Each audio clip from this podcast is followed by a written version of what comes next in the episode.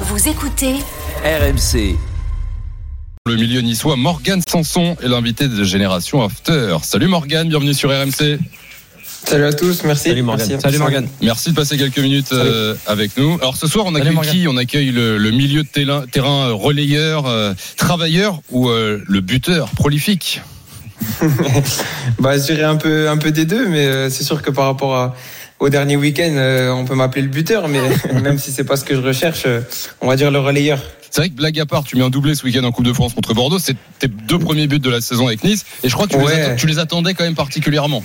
Ouais, bah forcément, même comme, enfin comme je l'ai dit, même si je suis pas attaquant, euh, ça fait toujours pla- plaisir de marquer des buts, euh, qui plus est qui sont importants, et c'est clair que ça me manquait un petit peu, surtout que j'ai toujours eu l'habitude de de marquer quand même dans mes dans mes saisons précédentes en Ligue 1, donc euh, c'est sûr qu'il s'est fait il s'est fait attendre un, un petit peu ce but cette saison. Ouais.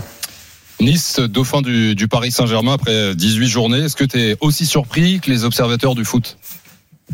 Bah hum, surpris oui et non. Euh, surpris bien sûr parce que on va dire que derrière Paris, euh, euh, bah y a, il y a- les équipes se valent et, euh, et du coup d'être à cette place là, c'est bien. Mais après pas forcément parce que dès que je suis arrivé dans ce dans ce club et dans cette équipe et dans ce groupe, j'ai tout de suite senti euh, qu'il y avait quelque chose à faire euh, avec un staff euh, compétent et, et des joueurs talentueux. Donc euh, je suis pas vraiment surpris, surpris pardon et, euh, et j'espère que ça va ça va continuer comme ça en tout cas. Jimmy Brown. Morgan, justement, sur le staff, tu as un entraîneur qui fait beaucoup, beaucoup parler dans tous les débats. On parle énormément de Farioli.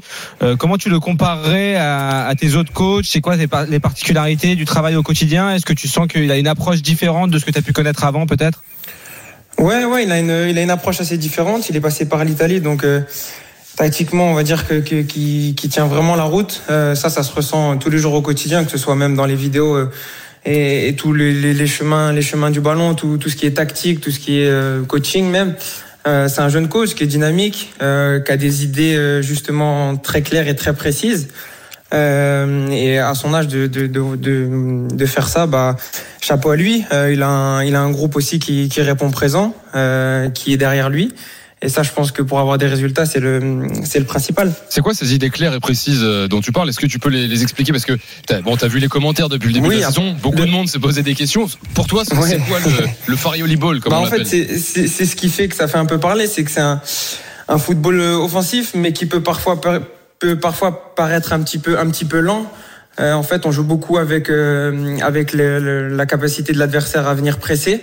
Ça veut dire que des fois, bah, quand les équipes euh, ne viennent pas forcément presser très haut, eh ben, on attend quand même qu'elles viennent défendre pour ouvrir les, les, les espaces qu'on travaille à l'entraînement. Et je peux vous dire que tous les jours, on, on- on les travaille, ces espaces. Donc, euh, ça dépend aussi de l'équipe et de la réponse qu'on a en face de nous. Quand nous, ce qu'on préfère, c'est d'avoir euh, des équipes qui viennent euh, nous, nous chercher fort, euh, parce que c'est là qu'on est fort. Et c'est pour ça aussi que les équipes ne, ne viennent pas ou plus trop nous chercher. En fait, ils, nous attendent.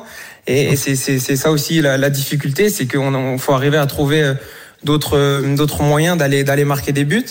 Et le plus le plus dur dans le football, c'est c'est de marquer des buts. Donc c'est sûr que toute la semaine, on a on a un travail qui est fait avec des vidéos, comme je l'ai dit, avec de la répétition euh, sur le terrain. Mais après, euh, on- nous en tout cas, on est on se prépare du mieux possible la semaine pour être pour être présent le week-end. Kevin. Oui, bonsoir Morgan. Je- Est-ce qu'on peut dire que, Bonsoir. euh, que des fois euh, vous défendez avec le ballon? C'est-à-dire que euh, des fois, Et des ça, fois ça- ça 1-0 fait, et ouais, puis, mais euh, ça, ça fait partie. C'est une très bonne question et ça fait partie du, ça fait partie du, euh, du dispositif entre guillemets. Euh, c'est qu'on est une équipe qui est équilibrée. Euh, et quand on attaque, ben on pense déjà à, la suite. Donc c'est une de nos forces. Ça peut être aussi euh, parfois un peu un peu compliqué parce qu'on on est moins dans le déséquilibre.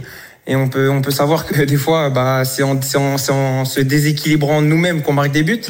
Mais en tout cas, ce qui est sûr, c'est que quand on se, quand on se déséquilibre moins, bah, on a forcément moins d'occasions en face de la part de l'adversaire, donc forcément, potentiellement moins de buts euh, pris. Donc, euh, c'est euh, c'est un équilibre euh, qu'il faut du coup- trouver. du coup, et on 1-0, essaye quoi. tous les jours, comme j'ai dit, de le, de le faire. Du coup, euh, vous les écrasez 1-0.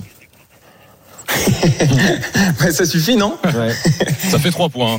hein. Morgan Sanson, le milieu de terrain de Exactement. GC Nice est en direct sur RMC dans Génération After avec Kevin Diaz, avec Jimmy Brown et Walid Acharchour. Oui, oui, euh, euh, Morgan, euh, je voulais te demander, toi, qu'est-ce qu'il te demande précisément sur le terrain en tant que euh, milieu relayeur? Parlais de pressing adverse. Bah, a poste, on a un poste. Pardon tu parlais de pressing adverse tout à l'heure. Est-ce que vous, il, il vous demande de presser très très haut, euh, offensivement? Parce que pour moi, au-delà de ce que demande le coach, moi je trouve que Mm. offensivement, vous pouvez faire encore beaucoup mieux parce que vous avez les gens ne le disent pas assez, mais vous créez quand même pas mal d'occasions. Il y a pas mal de matchs où il y a beaucoup, beaucoup d'occasions. Est-ce que vous devez être plus juste? Qu'est-ce qu'ils vous demandent aujourd'hui en termes d'exigence? Ouais, on a, on, a, on a surtout un gros travail, nous, en tant que relayeurs, euh, au niveau de la, la construction du jeu. Euh, ce qui peut faire que des fois on est un petit peu en retard sur les zones offensives ou eh ben on se crée un petit peu moins d'occasions que d'habitude on va dire. Mais on a un super rôle euh, à faire dans la construction du jeu où on doit voilà on doit trouver le, le timing parfait pour décrocher au bon moment et puis avec une certaine vitesse parce que si on le fait pas assez rapidement bah ça ça foire ça foire un peu tout le tout le tout le circuit qu'on avait prévu. Donc euh, c'est vraiment de la concentration je dirais euh, 100% dans le match. C'est pour ça que des fois on est fatigué des jambes, mais aussi fatigué de la tête parce qu'on est toujours en train de suivre ce que font les partenaires, mais aussi ce que font les adversaires, aussi et surtout les adversaires, parce que comme je l'ai dit, on, on s'adapte beaucoup aux, aux courses et aux et voilà à tout ce que fait l'adversaire. Donc euh, c'est vraiment une concentration de 90 minutes, quoi. Du, du coup, euh, quand on t'entend parler, et ça me fait un peu penser à Valentin Rongier qu'on avait reçu l'année dernière avec euh, avec où il nous avait parlé de son expérience avec Sampaoli et même avec Igor Tudor. Est-ce que tu considères que que cet entraîneur, sans me citer les noms des autres, mais euh, il ringardise un peu certains entraîneurs que tu as eu parce qu'on dit souvent que les entraîneurs étrangers, quand ils arrivent en Ligue 1, ou quand les joueurs français, comme ça a été ton cas, vont à l'étranger, on se dit qu'on travaille, je ne sais pas si on peut dire qu'on travaille plus, mais qu'on travaille mieux. Non, non, non, j'ai pas envie du tout de, de dire ça. Il y a des, j'ai eu des super entraîneurs français Par rapport à euh, qui ont certains, été très compétents quand je les ai eus. Mais c'est sûr qu'il a- il a- il a il a Pardon? Français ou étranger, mais des fois il y en a aussi. Oui, oui, français ou étranger, oui, oui, bien sûr, bien sûr. J'ai eu de, de tout donc, du- de- depuis le début, mais je peux vous dire qu'il a des idées que j'avais très très peu vues et des choses euh, qu'il m'a appris qu'on m'avait jamais encore appris. Donc euh, déjà sur ça, ça montre quand même le- les compétences euh, de ce coach. Et encore une fois, il a que 34 ou 35 ans, donc euh, je me dis qu'il va être encore meilleur peut-être dans le management, dans l'approche des matchs. Donc euh, il a encore une marge de progression comme les joueurs qui est très importante. Mais à son âge, faire ce qu'il fait, bah bravo à lui parce que il est dans son truc et, et- et il le tient. Donc euh, nous, on est, on est en tant que joueur, on est, on peut être que satisfait de, de tout ça. Morgan Sanson, milieu de terrain de l'OGC Nice, en direct sur RMC ce soir dans, dans Génération After. Alors malgré tout, quand même, ça va un peu moins bien depuis quelques semaines. Morgan, il y a trois défaites sur les, les cinq derniers matchs de Ligue 1. Comment t'expliques ce coup de moins bien? Est-ce qu'il y a, euh, bon, il y a un petit doute ou, c'était une, Non, bah, Une mauvaise période Ce qui a ça été le plus mieux. important à chaque fois, c'est que ce qui a été le plus important à chaque fois, c'est qu'on a rebondi euh, après la défaite du Havre euh, et après l'autre l'autre défaite qu'on a subie. Maintenant, on a perdu encore on- contre contre Rennes, mais euh, non, on a à chaque fois on a su rebondir. J'espère qu'on réussira encore à rebondir contre Metz. Mais voilà, ça fait partie d'une saison. Il y a toujours des, des, des hauts et des bas, et on peut dire que depuis le début de saison, euh, on était beaucoup dans le haut quand même. Et je Donc, voulais euh, rester, la Ligue voilà, des Champions, c'est devenu des l'objectif, Morgan La Ligue des Champions Pardon Le- La Ligue des Champions, c'est devenu l'objectif et c'est toujours le cas Bah, comme je l'ai, comme je l'ai dit, et je l'ai dit et répété, on n'est vraiment pas sur le classement en ce moment. Il reste euh, presque 20 journées, enfin un peu moins maintenant. Mais euh, voilà, nous on se, on se focalise vraiment sur sur tous les matchs. Euh, chaque jour, on, chaque jour de la semaine, on est focus sur le match du week-end. Et, Alerte langue de et bois, quand Morgane. on s'approchera de la fin de saison, on verra. Alerte langue de bois, là On a- Hein bah, un petit peu forcément. hein. Mais, mais, mais toi, toi Non, non, non, mais vraiment, pour être honnête, on est, Ouais. pour être honnête, on reste humble. Et, euh, et c'est sûr que c'est beau, c'est beau d'être deuxième du championnat, mais euh, de l'être au mois de janvier et au mois de mai, il y a, il y a une grande différence. Ouais, t'as dit pour être honnête, je suis pas sûr que ce soit très honnête comme réponse, mais c'est pas grave.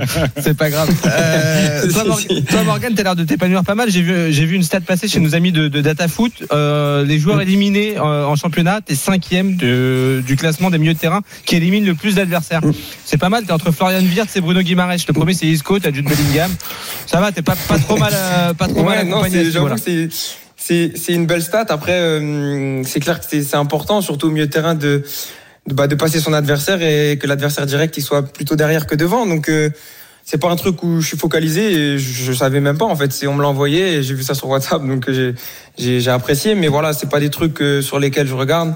Euh, je suis vraiment, comme je l'ai dit, euh, très épanoui ici et, et ce qui compte, c'est le week-end, la victoire à, à la fin du match. Mais justement, Voilà, voilà. tu dis, tu dis que t'es épanoui, mais on- si je dis pas de bêtises, t'es prêté par Aston Villa. L'objectif, c'est de rester Oui. à Nice, de s'installer euh, la saison prochaine, surtout s'il y a Coupe d'Europe. Oui, oui. En plus de ça, si on arrive à accrocher une Coupe d'Europe, euh, bien sûr que ça sera encore plus ma volonté. Et je l'avais déjà dit euh, lors de ma conférence de presse que c'était euh, ma volonté de rester, de m'inscrire sur le long terme.